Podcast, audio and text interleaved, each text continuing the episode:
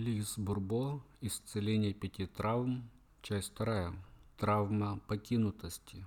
Маска травмы покинутости – это зависимость, зависимый. Ему что-то делать трудно в одиночку, и он очень боится одиночества. Он стремится к присутствию других людей и их вниманию. Самое важное для него – поддержка окружения.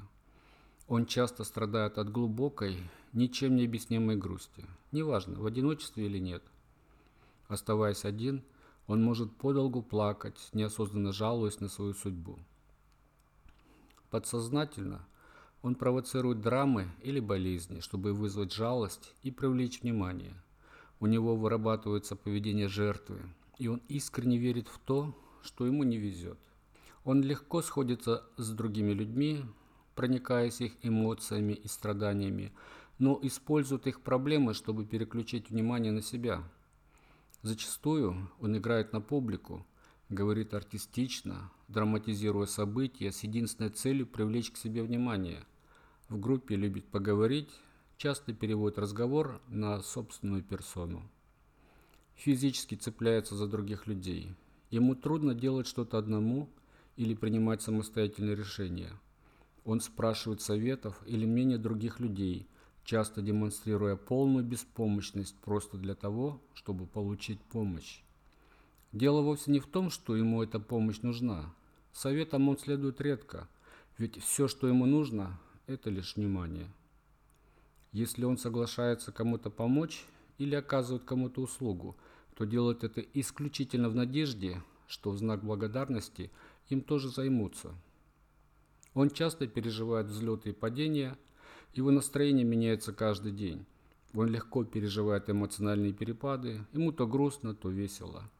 Он не способен принять решение о том, чтобы прекратить отношения. Он придумывает всяческие уловки, лишь бы не остаться в одиночестве. Согласие с ним другого человека он считает доказательством любви к себе. В присутствии агрессивного либо сердитого человека он чувствует себя подавленно и превращается в маленького перепуганного ребенка.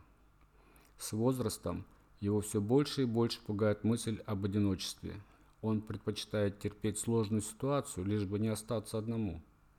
Он часто употребляет слова «одиночество», «отсутствие», «невыносимо», «невозможно», «поражение», «сдаюсь». Травма унижения. Самый большой страх – свободы. Маски. Мазохизм. Прекрасная душа миссионера – Однако часто он демонстрирует это от неосознанного страха. Кажется, что он верит в то, что карающий глаз Бога или хранители семейной морали или еще что-либо постоянно наблюдает за ним и осуждает его. Он делает все, чтобы быть достойным в глазах Бога или тех, кого он любит. Убежден, чтобы быть духовным и достойным, он должен облегчить страдания человечества – считает своим долгом служить всем, кого он любит, ведь они важнее его. При этом мазохисту трудно позволить другим заботиться о нем.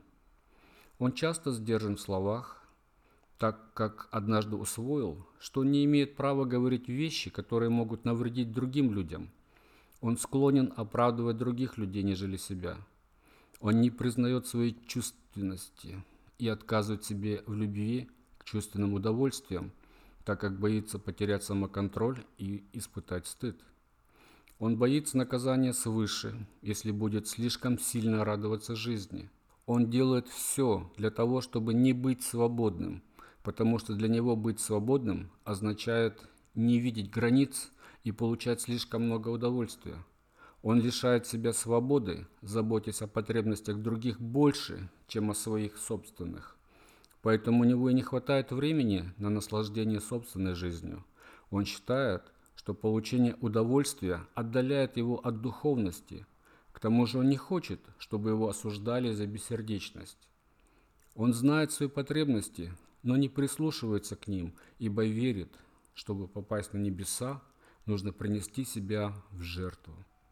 Он считает себя грязным, пошлым, недостойным, дрянным, иногда испытывает отвращение к себе. Он может смешить других, выступая объектом насмешки и унижая самого себя. Его привлекают незначительные вещи, он удовлетворяется малым, потому что не видит величия своей души.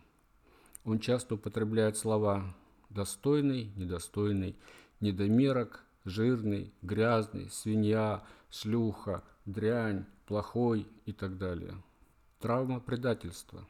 Маска, контролер, контроль. Страх, разъединение, отделение, отрицание. Травма предательства под маской контролера выглядит так, что человек делает все, чтобы убедить других в том, что он сильная личность. Он использует свои природные лидерские качества, чтобы навязать свои желания, свое мнение.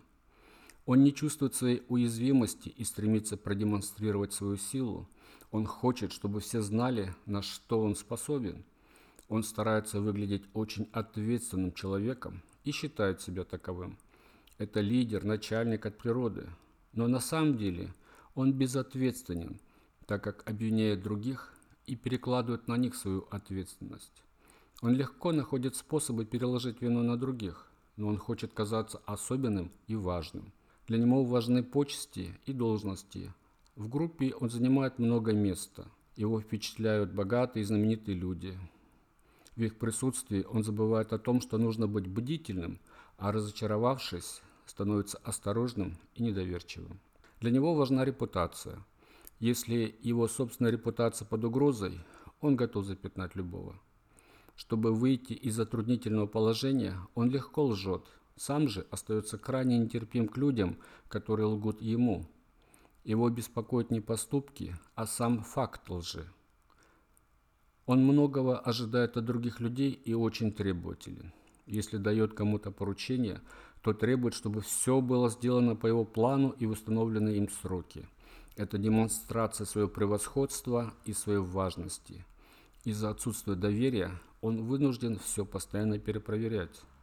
Чтобы лучше контролировать, он любит все предусмотреть заранее. Он не выносит, когда кто-то нарушает его планы. Ему сложно принять непредвиденные обстоятельства – он чувствует себя незаменимым. Ему приятно думать, что другие без него не справятся. Ему трудно открыться, довериться. Он не доверяет людям. Он боится, что его используют. Больше всего он не любит говорить о своих слабостях и неудачах. Он мастер манипуляции, которую использует для контроля над своим партнером и ни за что не признает, что стремится получить доказательства его любви. Для манипуляции хороши все средства. Он уверен в своей правоте и стремится навязать свою точку зрения другим. Последнее слово должно быть за ним. Он злопамятен, может резко и без предупреждения прекратить отношения, длительно отказываясь от малейшего общения. Он нетерпим и нетерпелив с теми, кто, по его мнению, слишком медлителен.